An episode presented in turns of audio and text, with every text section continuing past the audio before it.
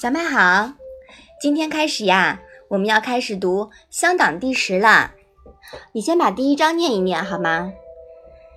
孔子于乡党，循行如也，四不能言者，其在宗庙、朝廷，翩翩言，为谨耳。妈妈，循行是什么意思呀？循循呀，是温和恭顺的意思。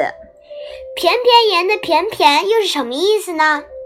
翩翩呀，是便。善于辞令的意思，这里呀，翩翩跟循循是相对的，是吧？嗯。那这一章的意思，你来讲一讲。孔子在本乡的地方上显得很温和恭敬，像是不会说话的样子，但他在宗庙里、朝廷上却很善于言辞，只是说的比较谨慎而已。嗯，好的。这一章啊，讲了孔子在本乡和在宗庙朝廷上不同的说话方式，是吧？嗯。所以说呀，该说话的时候就说话，不该说话的时候呀，不要乱说话，是不是啊？嗯。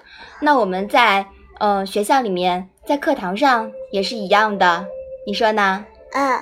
嗯，好，我们把这一章啊再来读一下。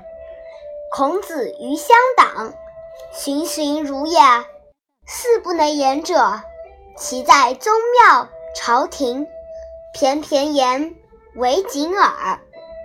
嗯，好的。那我们一定要记住孔子的这种在不同的场合说不同话的这样的一种方式，好吗？嗯。那今天的《论语》小问问呀，就到这里吧。谢谢妈妈。